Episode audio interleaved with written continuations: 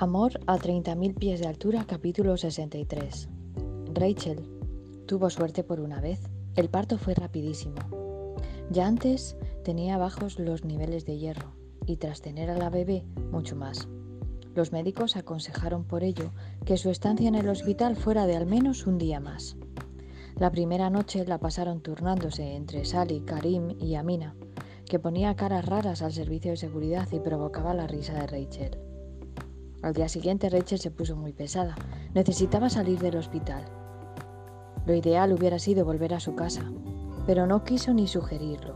Sabía que les avisarían cuando fuera a un lugar seguro.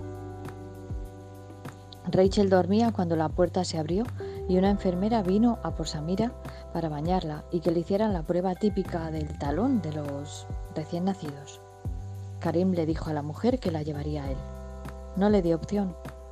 En la procesión por el pasillo precedía a la mujer vestida con un uniforme blanco, Karim con Samira en brazos, en jeans y con un polo azul. Y tras ellos, uno de los hombres de seguridad, vestido totalmente de negro.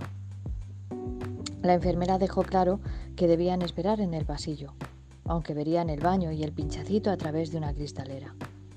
Karim besó a su hija y como si pudiera entenderle le dijo, Papá te espera aquí.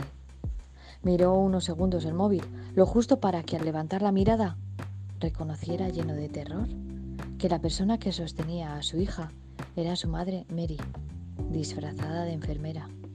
Ignoraba cuándo había escapado del centro psiquiátrico, pero estaba seguro de algo. La mirada de su madre era la de una persona totalmente perturbada.